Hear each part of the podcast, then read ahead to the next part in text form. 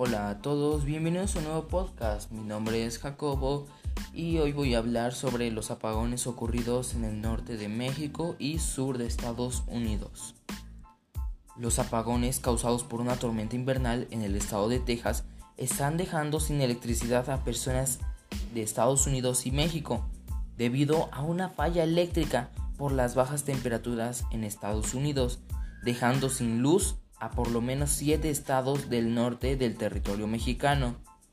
La Comisión Federal de Electricidad, a través de un comunicado, atribuyó el apagón eléctrico a la suspensión de suministros de gas natural desde Texas, Estados Unidos.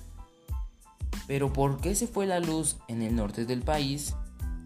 En la mañana sucedió un desbalance entre la carga eléctrica que genera el norte y noroeste del país.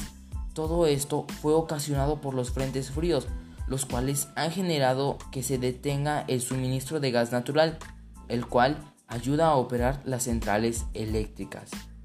Y los principales estados que se vieron afectados por el apagón fueron Chihuahua, Coahuila, Nuevo León, Tamaulipas, Durango, Sinaloa y Sonora.